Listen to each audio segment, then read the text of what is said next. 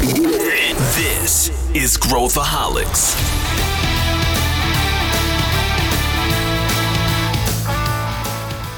Olá, aqui é Pedro Van Gertner, sou o CEO da ACE e esse é Growthaholics, o podcast para quem adora inovação e empreendedorismo. O episódio de hoje é sobre uma das etapas iniciais da jornada do empreendedor, o pitch de vendas. De vendas para investidores. Nossos convidados do dia são Luiz Fernando da Startups e o Bruno Bastos da Business. Eles vieram cheios de dicas super importantes sobre o que investidores esperam na hora de negociar investimento e garantir o cheque. Quer saber mais? Vem comigo. Estamos aqui com duas figuras para a gente debater esse tema aí que os empreendedores que nos ouvem adoram falar sobre investimentos. A gente sempre recebe feedbacks e o pessoal nunca cansa de episódios sobre investimentos. E eu estou aqui com o Bruno Bastos. Tudo bem, Bruno? Muito bem-vindo aí. Tudo bom, Pedro? Agradeço o convite aí. Tamo junto. O Bruno, ele é, ele é CEO da Business, né? Eu, me conta um pouquinho, Bruno, o que, que você faz aí, como é que funciona o negócio, só para o pessoal te conhecer também aqui no debate. Eu trabalho com consultoria para startups hoje, focado em startups, ajudando os empreendedores a alcançarem os primeiros investimentos e também aconselho investidores a investirem corretamente em startups, ligando as duas pontas. Show de bola. E você também está na Associação Gaúcha de Startups, né, Bruno? Isso aí, tive o, o prazer e o desafio ao mesmo tempo de ser eleito presidente para uh, é, contribuir para o desenvolvimento das startups do nosso estado aqui, o Rio Grande do Sul. Beleza, eu me incluo nesse nosso, também estou, eu como gaúcho aqui me incluo aí. E Luiz Fernando, já um veterano aqui no nosso podcast, direto de Brasília. Tudo bem, Luiz? Tudo bem, Pedro? Tudo bem, Bruno? Prazer estar de volta aqui em mais um episódio. Ô Luiz, relembra o pessoal aí que área, onde que você está dentro da ACE, só o pessoal te conhecer também um pouco mais. Legal, então, para quem não me conhece, eu sou o Luiz, faço parte aqui do time de ACE Startups. Então, basicamente, todos os novos investimentos, gestão do nosso portfólio, relacionamento com os investidores e principalmente a parte de saídas, né? Não só com as, as empresas que a gente investiu, mas com outras startups que estão buscando pelo seu exit. Eu estou envolvido aí é, nesses processos aqui dentro. Boa, hoje a gente vai falar sobre os pecados que a gente identifica aí na jornada de fundraising dos empreendedores, né? Que é quando eles saem para a rua para levantar dinheiro. E eu vou é, começar aqui sem muito, muitas delongas, perguntando para vocês aí qual, na visão de vocês, é o pior erro que vocês veem os empreendedores cometendo na hora de levantar dinheiro para os seus negócios? Eu vou responder ela com uma palavra que é governança. Né? Eu sempre costumo dizer que depois que, que passa isso de buscar o product market fit, depois que uma startup encontra o seu modelo de negócios e vê que ele é de fato escalável e repetível, sobra o quê? Sobra a relação humana, a governança. E isso, desde o início, é muito importante ficar ligado, porque vai refletir, sim, em toda a tomada de decisão que os empreendedores vão ter e como eles vão se relacionar. Isso é tudo depois do pitch. O pitch não é o momento final. É o momento zero, na verdade. É, é importante saber o que, que vai acontecer. Esse dinheiro vai entrar na conta da startup e o quê? É isso? Termina aí? Não. Então é importante sim que os empreendedores saibam uh, a relevância que é ter uma boa gestão, uma boa governança, para que esse processo flua muito bem. Dá para ter governança bem estruturada desde o início. É aquilo. Se tivesse feito dessa forma, teria evitado. Se tivesse ido por esse caminho, poderia ter dado certo. Eu acho que é por aí. Legal. O que, que você acha, Luiz? Acho que falar de erro, assim, tem, tem vários, né, Pedro? Mas se eu pudesse citar um, acho que vai um pouco na linha do que o Bruno falou, que é querer captar, mas não querer ter sócio, né? Acho que vai um, um pouco ao encontro do que o Bruno está falando, de, puxa, o empreendedor às vezes está preocupado de preciso colocar dinheiro aqui para testar uma nova hipótese, para contratar um, um, novo head, puxa, expandir para uma nova linha de atuação, mas não se preocupa a, a que preço né, esse, esse dinheiro vai vir, se é, se é realmente a melhor forma daquela empresa se financiar, né? Então eu vejo muitos empreendedores captando por pressão. Então, ah, meu concorrente captou, então eu tenho que captar também. Pô, será que você precisa? Será que é o momento?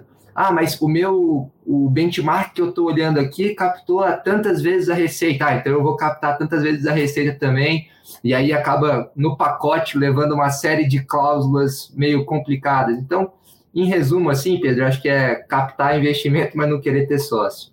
Eu, eu acho que são, são dois pontos interessantes, né? Assim, a, a governança e, e, tudo mais. Eu acho que tem um, tem, um, tem um terceiro ponto que talvez seja e captar sem entender a lógica por trás do negócio de venture capital e, e no geral, né? Quer dizer, co como é que o outro lado ganha dinheiro? Como é que funciona a mecânica do outro lado? E eu acho que isso é muito comum acontecer uh, de maneira descalibrada, né? E, e, acho que a nossa indústria, de propósito, eu acho que coloca vários termos extremamente complicados é, para de certa forma parecer que faz coisas bem mais difíceis né, do que realmente são. Né? Na verdade, o que a gente faz é apostar em empreendedores, se tornar sócio dos empreendedores, e se os empreendedores forem muito bem, depois no evento de liquidez, a gente vai multiplicar o valor que eu coloquei né, nesses empreendedores. É tão simples quanto isso. Uh, e eu acho que às vezes os empreendedores não entendem essa lógica e aí entram nesses meandros de, poxa, peraí, mas eu vou ter que ter sócio, eu vou ter que reportar, eu vou ter que, né, e eu me lembro quando eu levantei meu, uh, primeira vez que eu levantei capital, né, para o nosso negócio lá atrás, na, no início do século, bem no iníciozinho do século, é, o, o, fundo que colocou o dinheiro, primeiro não soube negociar as cláusulas do contrato e, e aquela falácia que os, os fundos normalmente falam, que não, isso aqui é padrão de mercado e os empreendedores acreditam, né? E, e padrão de mercado é um range bem grande, né? Isso eu aprendi. Mas uma coisa que eu aprendi é, eu aloquei muito mal o capital. Eu não soube alocar o capital nas coisas que eu deveria alocar, torrei o capital uh, de maneira muito ineficiente e o que ficou foi a governança. Quer dizer, o que ficou foi o sócio e a governança. Então o capital foi, e aí eu me deparei com alguém que tinha equity na minha empresa uh, e eu tinha que reportar, eu tinha que ter conselho, eu tinha que ter, enfim todo o resto, né? Eu acho que isso é uma coisa que uh, às vezes os empreendedores têm dúvidas em relação à jornada, o estágio que eles estão. Como é que vocês veem isso? Vocês acham que isso faz sentido para vocês? Não, total. E, e, até trazendo também, uh, acho que três pontos uh, que vêm de encontro com o que a gente conversou aqui. Essa pressa de captação, né, uh, esse desespero de caixa, são problemas muito difíceis de serem revertidos. Por mais que o negócio seja legal, se houver uma captação, a mordida vai ser grande. E claro, o ponto central disso, de ter sócio, de ter investidor, eu sou a favor de bootstrapping, de coletar também a rodada de Family, Friends and Fools, né? Só que tem que ter cuidado, tem que ter cuidado com o percentual que vai ser distribuído para não chegar nisso que é o, o cap table ruim. Então, esses três pontos são bandeiras vermelhas, vamos dizer assim, cap table ruim, pressa na captação e desespero de caixa. Legal. O que, que, você acha, Luiz? E aproveitando esse gancho aí do, do Bruno, o que, que, seria um cap table ruim, só para didaticamente a gente apresentar aqui para o pessoal na, na, na sua visão, Luiz? Legal. Não, acho que até pegando o gancho anterior, né, um livro legal aí para o pessoal que, que quer entender mais sobre esse assunto se chama Secrets of Sand Hill Road. Eu acho que ele explica muito bem é, essa dinâmica, né, de como os VCs pensam, como eles são remunerados, quais são os incentivos, por que, que determinadas cláusulas aparecem, por que, que eles defendem como padrão de mercado. Então, acho que super vale a pena para os empreendedores que estão nos ouvindo. Essa questão do cap table não tem uma resposta certa, né, Pedro? Não tem um número mágico, apesar de muitas vezes é, a gente ouvir, ah, menos de tantos por cento inviabiliza, porque no, no fim do dia, se o negócio é bom, todo mundo vai sentar para conversar e tentar resolver aquele problema.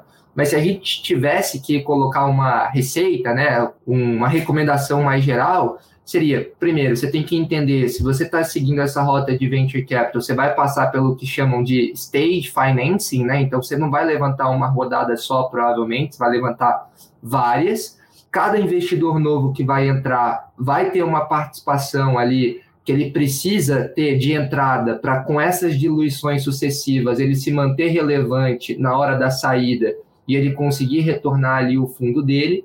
Então, o cap table é, problemático é quando você chega para captar e aquele investidor se depara e fala: puxa, acho que aqui já não tem mais espaço. Se eu entrar, quem vem depois de mim já não vai querer. Ou então, por mais que a empresa seja boa, eu tenho tanta opcionalidade aqui de olhar outros negócios, por que será que eu vou investir tempo, recurso meu, para ficar tentando fazer um recap, ajeitar os erros do passado do empreendedor? Eu vou para a próxima oportunidade. Então, um cap table ruim para mim, Pedro, tentando resumir, é um pouco disso. É quando afasta, quando o, o, investidor tira a atenção do negócio, porque ele percebe que o buraco ali vai ser mais embaixo é, para resolver. E aí, um último ponto que eu queria adicionar são essas questões dos estágios, né? Quando a gente está falando sobre isso, é, a gente vê que todo mundo dá nome para tudo, né? É seed, é pré-seed, é série A, é pré-série A. Hoje, uma mesma rodada, tem gente que chama de todos esses nomes, né? Eu gosto mais de encarar essa questão dos estágios mais na maturação da empresa, né? Então, tem a fase da ideia, tem a fase da validação, tem a fase do crescimento e a fase da escala.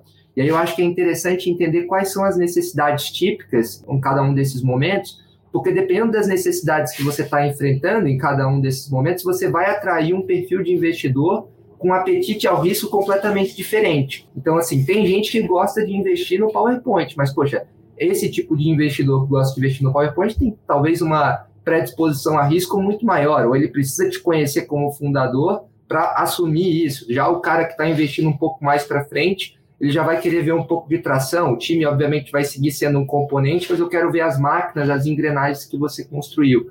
Então, tentando dar uma passada geral, Pedro, eu iria por essa linha. Entender a dinâmica pelo livro que eu comentei, cap table, quando afasta, quando você coloca o investidor numa situação em que não vale a pena seguir, e os estágios, não se preocupar tanto com esses termos, que toda hora muda, e se preocupar mais no momento, no estágio de maturação que a sua empresa está. Olha só, tem muita coisa aqui, né, para o pessoal que está ouvindo. Então, assim, saber o jogo, uh, entender que a gente está entrando num jogo específico, né, quando a gente está buscando dinheiro. É aquilo que o Bruno falou lá no início de muitas vezes, né, tentar o bootstrap antes, entender que existem não existe só um caminho, né? existem vários caminhos, mas se ele quiser entrar no jogo de VC, é um jogo específico que ele precisa saber pensar a respeito, né? Uh, e aí eu queria explorar com vocês outra coisa clássica que acontece, que é os empreendedores não terem as respostas para as perguntas mais básicas que os investidores fazem, tipo, uh, me fala dos teus unit economics, uh, enfim, se a gente fosse pensar nas coisas mais básicas que os empreendedores deveriam saber ao entrar nesse jogo que a gente está falando aqui, quais seriam? Vamos começar com o Bruno. O que, que você acha, Bruno? Essa pergunta é boa, né? Porque eles nunca têm todas as respostas.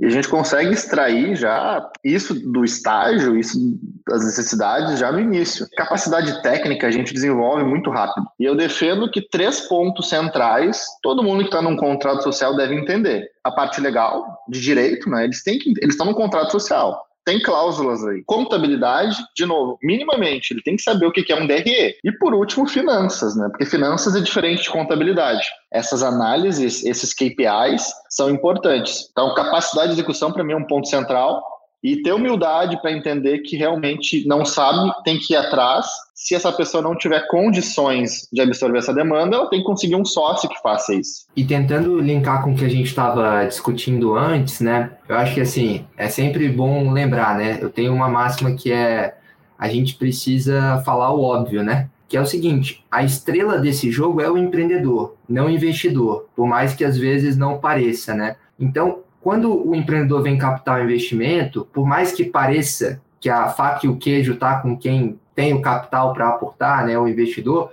muitas vezes o que esse cara está olhando é, poxa, será que daqui a cinco, daqui a três, daqui a dois, daqui a sete anos, essa pessoa que eu estou avaliando, esse time que eu estou avaliando, vai ter uma capacidade de tomada de decisão boa, vai conseguir trazer insights sobre o mercado que atua, vai conseguir ter uma visão única sobre o que os clientes precisam. Então, acho que mais do que ter as respostas na ponta da língua, é você dividir um pouco de como funciona, poxa, é, a sua cabeça, como que você encara, como que você atrai pessoas boas, como que você retém, como que você, falando agora mais de aspectos de negócio, qual é a visão única sobre o mercado que você atua, que você tem, porque se você chegar e falar basicamente tudo que nós três aqui sabemos, poxa, será que daqui a cinco anos você vai sobreviver? Você vai conseguir ainda assim se manter competitivo? Então, acho que a recomendação que eu daria nesse sentido é lembra que você é a estrela do jogo. E se você é a estrela do jogo, você precisa aportar algo de novo na conversa que não seja talvez trivial ou óbvio ou uma coisa direta que a gente teria numa busca rápida do Google. Assim, a gente recebe aqui muitos pitches, né? Assim, semanalmente, diariamente, estamos constantemente conversando com vários empreendedores. E eu percebo assim uma diferença muito gritante quando a gente conversa com o empreendedor, você vê que obviamente ele fez um estudo de mercado, mas tem algo além, tem algo que eu não conseguiria acessar de maneira independente, não é um site que eu teria de maneira tão óbvia.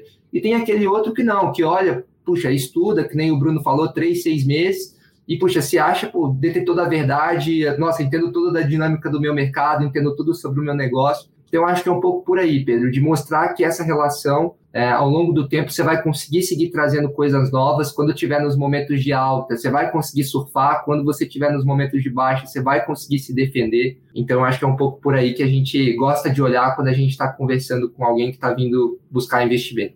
E eu, eu acho que tem um elemento aqui que é o pitch, e eu acho que toda essa lógica do pitch, né, de campeonato de pitch, de evento de pitch, ela mais atrapalhou os empreendedores do que ajudou. Essa é minha, eu tenho uma, assim, o pitch clássico, aquele que a gente faz no palco, não é o pitch que a gente vai fazer numa mesa com investidores, né?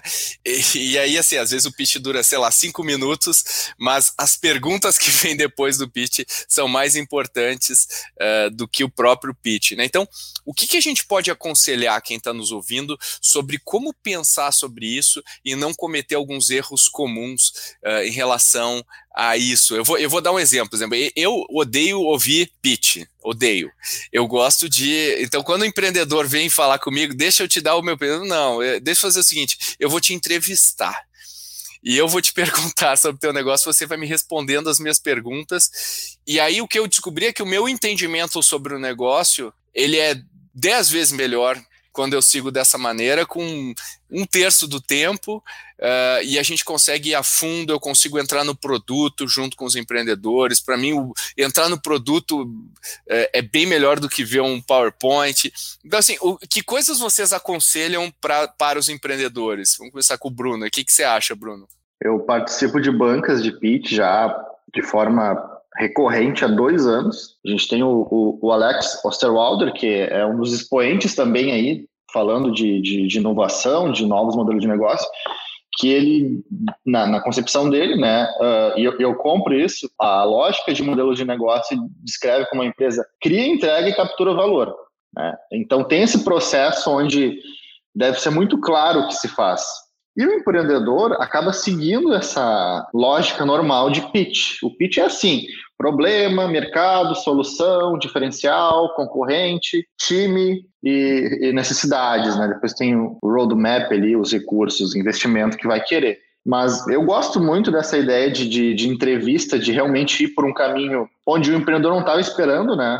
E que ele realmente seja transparente. Empreendedor, na fase que tu tá, seja em ideação, validação, na, na tração, né, ou escala, tenha claro o que é o, o output de vocês para aquela fase. E você, Luiz, você adora ouvir pitches? É, assim, Pedro, eu adoro conversar com o empreendedor. Ouvir pitch é diferente. Porque a diferença que eu vejo é, eu não estou avaliando se o cara consegue falar do negócio dele em cinco minutos e se ele deu check-in no checklist do pitch perfeito, do, do guia que saiu no, no site A ou no site B, sabe? Eu estou muito mais preocupado, e acho que isso não só eu, mas a gente, eu percebo isso também em outros investidores, que é, legal, o slide de mercado lá do seu deck, eu estou muito menos interessado no que você coloca nele e muito mais interessado em saber como que você chegou naquele slide, onde você olhou, o que, que você procurou, o que, que você sabe, o que, que você cruzou de informação. Nossa, ele conseguiu fazer uma correlação que eu não tinha ideia que era possível. Ele trouxe um benchmark que eu sequer conhecia. Ele pegou uma coisa de um outro mercado e está trazendo para a realidade de um completamente diferente. A parte das métricas, estou muito menos preocupado de ver lá, nossa, LTV CAC maior do que 3. E sim, o que, é o seu LTV, o que, que é seu CAC, puxa, como que você segmenta seu negócio, quais são as suas linhas de receita, por que, que você está apostando nessas? Eu acho que tem vários exemplos que eu poderia dar para cada um dos slides aqui, Pedro, mas eu não quero ser super exaustivo para. Porque senão ficaria o podcast inteiro falando, né? Mas acho que para cada slide, para concorrência, acho que esse está super batido, né? Ninguém quer ver a matrizinha que você vai encher de feature que você tem e os outros não têm. A gente quer um olhar crítico de, poxa, como que está posicionando esses, esses outros competidores? Por que, que você se posiciona de maneira diferente? Por que, que seu time ganha essa briga? E aí até uma provocação que eu deixo, né, Pedro? Nesse momento de liquidez grande, será que vale a pena você colocar seu valuation no deck? Será que vale a pena você de cara já colocar é, o quanto que você quer captar? Será que não vale a pena você deixar o investidor com vontade de procurar? Dá para ele a, a bucha né, de se for o caso, precificar, de ditar as condições para você ter um poder de barganha melhor. Quem segue muita receita pronta deixa opções relevantes na mesa, né? Então, eu acho que essa é a principal diferença. Tomar muito cuidado de. Você não é um robô, a gente não quer ouvir robôs. Se a gente quisesse ouvir robôs, a gente não marcava conversa, você mandava um vídeo e era isso. E lembrar do que a gente estava falando antes: é uma relação de longo prazo. Então, se essa conversa eu perceber que você só decorou, treinou duas semanas antes para falar em cinco minutos, mas a hora que a gente faz uma perguntinha fora do seu pacote de slides ali, você já dá uma balançada, puxa, acho que isso já pesa mais para gente do que o contrário que você conseguiu passar pelo checklist. Eu, eu acho que, pensando aqui, né, se, o, se os empreendedores conhecem bem o seu negócio, tem um plano claro, do que eles querem fazer, do que eles querem construir, tem clareza também das coisas que eles ainda não resolveram. Né, e acho que esse é um outro, é isso, é isso que eu quero justamente na sequência uh, falar com vocês. Uh, eu acho que esse conhecimento, essa profundidade sobre o setor, sobre o mercado, ter as respostas, é mais importante do que qualquer pitch que a pessoa possa fazer, qualquer roteiro, qualquer coisa, né? E eu acho que a gente meio que pasteurizou né, essa, essa coisa das startups a ponto de ter checklist demais, é, concurso demais, é, dicas que não ajudam de fato. No final do dia, a gente quer criar um bom negócio, um ótimo negócio. Né? Eu acho que esse é o, esse, essa deveria ser uh, o foco de, de qualquer empreendedor. Né? Re recentemente eu, eu conversei com um empreendedor que tinha receio de sair fazendo essa trilha aí de FCs, pela linguagem ser tão hermética, tão difícil e tudo mais. E ele começou a querer trazer advisors, né, pessoas que intermediassem é, é, é, e tudo mais. Vocês acham que pega bem essa, não vou dizer tendência, mas essa opção que alguns empreendedores usam de pegar alguém para ajudá-los a fazer fundraising, eu acho que isso é bem diferente de alguém para ajudá-los a fazer M&A. Mas ajudá-los a fazer fundraising, eu queria perguntar para vocês qual a visão de vocês sobre isso e como que isso soa para investidores, né? O que, que você acha, Bruno? Bom, eu vou responder a, a, a, com a palavra que os advogados mais gostam, Depende, né? Depende muito de quem é esse advisor, por que, que ele está ali, quanto, o que, que ele vai ganhar. Eu acabo que trabalho com consultoria, né? E às vezes o empreendedor não consegue pagar no início. No último caso, eu tomar participação, mas eu tenho noção do que, que é justo, o que, que não vai travar nenhum investimento, né? E isso que vocês estavam dizendo antes sobre valuation, concordo 100%. Advisor funciona muito bem, conselheiros funcionam muito bem, só que tem que ter bem claro qual é o papel. Isso vai ficar em ações em tesouraria do equity do, do founder para ser distribuído lá no final, vai ser no início. Esse, esse advisor ele vai entrar capital social, ele vai ter um percentual, ele vai ter participação societária, né? Desde o início ou não? Eu acho que é uma pergunta boa, viu, Pedro? É até um quê de polêmica, né? Se, se vale a pena ou não. Mas a minha visão é assim: primeiro, vale diferenciar, né? É, o que, que é o advisor é, aquele conselheiro que você traz, que, puxa, vai acompanhar a jornada da startup, vai se reunir, vai te aconselhar, vai abrir portas, enfim. E aquela figura do advisor para captação, né? Eu acho que tem uma diferença aí, porque uma é uma relação mais duradoura e outra é uma relação mais é, curta, né? Então, estou entrando para ajudar a fazer aquela rodada. E aí, assim, a primeira pergunta que eu me faria é por que, que eu preciso desse advisor, né, essa, desse assessor para captar? É porque eu não consigo? É porque eu não conheço? Por que, que eu estou fazendo isso? Por que, que eu estou trazendo é, essa empresa e essa pessoa? Feita essa pergunta, eu acho que a próxima é puxa, para o perfil de investidor que eu estou falando, o que, que eles esperam de mim como empreendedor, como empreendedor? Ou seja, o investidor que eu estou captando a rodada entende que captação de recursos é quase core do meu negócio também, que daqui a 12 eu vou ter que levantar de novo, daqui a 24 de novo, 36 e seguir aquela jornada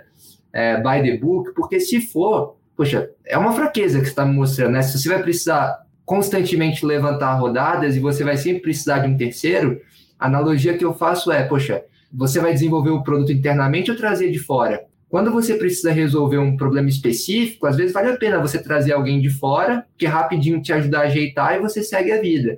Mas se é uma coisa estrutural, uma coisa relevante, na minha opinião, deveria estar internalizada, deveria ser uma capacidade que o próprio time tem. Porque, mais uma vez, né, coisas que a gente já falou nessa conversa de hoje, não é só o ato do investir, né, de pô, fazer aquele deck bonitão, fazer a projeção. Eu quero saber se daqui a 12, 18, 24 meses você vai conseguir fazer isso de novo, você vai conseguir fazer o bolo crescer, você vai conseguir é, seguir trazendo os recursos que a empresa precisa. Então, eu tendo, aí agora colocando a minha opinião assim de quem avalia, eu sempre começo uma conversa, pô, a gente faz o primeiro cheque aqui, né, Pedro? Primeiro, segundo cheque. Quando já chega alguém com advisor, a gente já fica meio, poxa, quero falar com o empreendedor. É, e às vezes o advisor tem essa questão de é um ego velado, sabe? Parece que ele quer falar, parece que quer mostrar serviço, parece que quer mostrar que está ajudando. Tudo que a gente já conheceu o empreendedor, a gente quer saber as fraquezas, a gente quer saber onde que a gente vai trabalhar junto. Agora, no M&A, que a gente pode até falar depois, aí eu acho que a relação é completamente diferente, porque é uma coisa que não vai acontecer com frequência, e é um, um período ali, um sprint, vai, de 12 meses, 8 meses, muito crítico, muito agudo, muito difícil de tocar de maneira, é, se aprender fazendo, né, e fazer bem feito. Então, eu, eu, diria que tem essas diferenças aí, Pedro, que o empreendedor precisa ter em mente e essas perguntas que ele tem que fazer de só sair fazendo. Olá, você está gostando do episódio de hoje? Tem alguma dúvida ou alguma sugestão de tema? Fala com a gente. É só mandar um e-mail para podcast@goace.vc com a sua ideia. Quem sabe você não aparece no próximo episódio.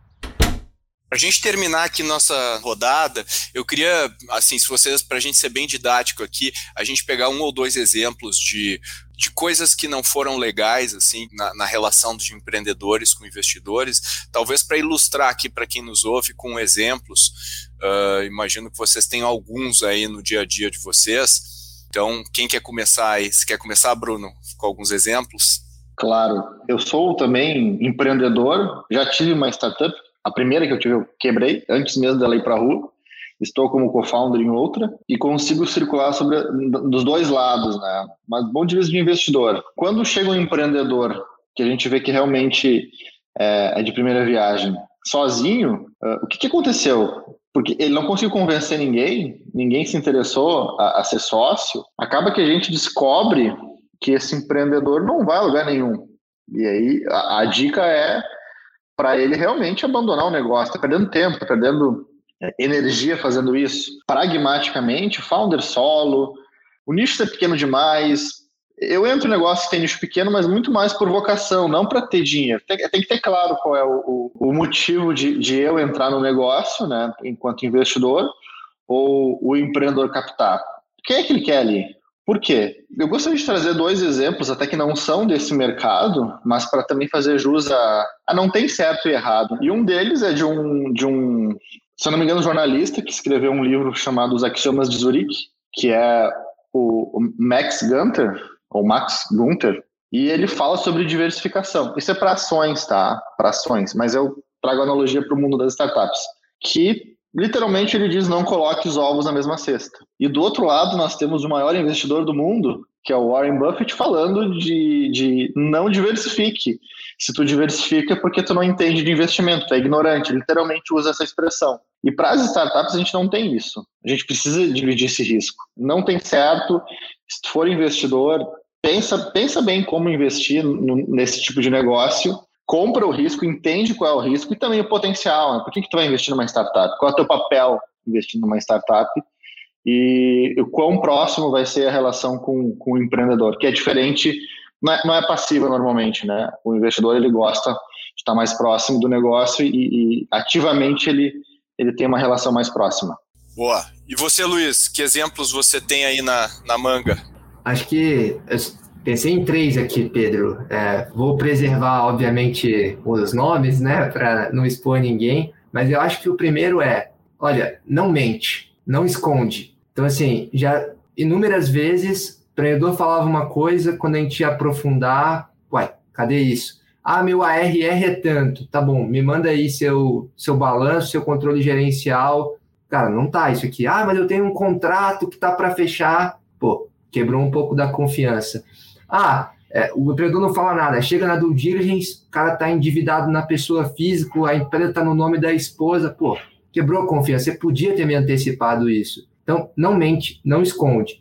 O segundo é trata bem os teus investidores que estão entrando antes da gente. Então, já teve casos de estamos para assinar o contrato e aí a gente descobre que o empreendedor não alinhou com os investidores anteriores o que ele tinha negociado e esse investidor tinha um direito de pô, não topar o deal, deal caiu por terra. Então, meses a fio de negociação e, puxa, caiu porque o empreendedor não, não cuidou, né? Do cara que trouxe lá atrás, que apostou nele, então cuida. E isso serve para frente também, né? Então, depois que a gente entrar, cuida da gente, né? Cuida desse relacionamento para lá na frente é, não ser motivo de, de desalinhamento. E o terceiro, Pedro, que eu também vejo com alguma frequência, é captar é importante, mas manter a empresa crescendo é mais. É mais importante. Então, assim, se você chega e fala, olha, eu estou com os números aqui maravilhosos, uma tese linda, Aí vamos colocar que um mês depois a gente está para assinar. Ah, deixa eu só dar um double check de como é que tá o plano que você mostrou. Puxa, tá o caos tremendo, a coisa desandou. Poxa, complica, sabe? Então acho que tentando reunir em três pontos aí é não mente, não esconde, trata bem quem entrou antes e por fim é, lembra que mais importante do que sair no jornal que você captou uma rodada de X milhões é atender mais clientes, enfim, conseguir melhorar a qualidade dos, dos produtos que você entrega, conseguir reter as pessoas, os talentos né, que está desenvolvendo. Então, entre escolher captar ou seguir o negócio crescendo, mesmo que talvez a um ritmo mais lento, eu ficaria com a segunda opção. Excelente. Esse último ponto aí, pessoal deveria anotar e ficar consultando periodicamente. Bom, estamos chegando no final do nosso episódio aqui. Queria agradecer Bruno Bastos, obrigado pela sua participação direto de Porto Alegre.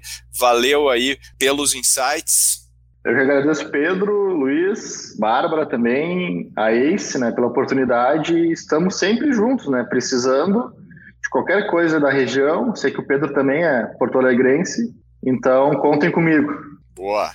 E Luiz, obrigado de novo aí pela sua participação direto do Planalto. Valeu por tudo, Luiz. Valeu, Pedro. Valeu, Bruno. Sempre um prazer estar aqui no, no Growthaholics. E aproveitando o espaço aqui, Pedro, para os empreendedores que estão nos ouvindo, que estão buscando aí captar aí a sua primeira, segunda rodada de investimento, pode falar com a gente, vai ser um prazer não só ouvir seu pitch, mas te conhecer, né? Conversar, entender o que você está fazendo. O pitch a gente deixa para depois. E para os empreendedores também que estão procurando aí fazer uma saída, estão negociando, começando né, a se relacionar com um possível parceiro é, estratégico, a Ace aqui está tá de portas abertas também para ajudar é, vocês aí a fazer a melhor transação, uma só que não seja boa financeiramente, mas seja boa para emocionalmente também no pós-deal você, você tocar. Então, para quem precisar falar comigo, luiz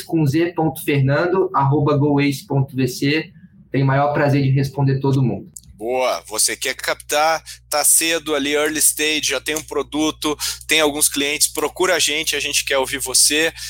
Você quer vender a sua empresa, acha que chegou, está fechando o ciclo, procura a gente também. Nós temos uma divisão focada em M&A. Valeu! Se você quer saber mais sobre investimentos e captação de dinheiro, eu e Mike, o meu sócio, fizemos um episódio conversando exatamente sobre isso. É o quarto episódio da série Pedro e Mike, que se chama O que mudou no mercado de VCs da última década. Além disso, você também pode entender melhor sobre o seu papel como líder na nossa Mentoria Express. No segundo episódio, a gente fala sobre o que grandes líderes têm em comum. Quem sabe você também não entra para essa lista. E não se esqueça do nosso novo canal de comunicação, e-mail podcast@goace.vc. A nossa equipe quer muito ouvir o que você tem a dizer. E, como sempre, compartilhe o Growthaholics e faça um time muito feliz. Valeu e até semana que vem.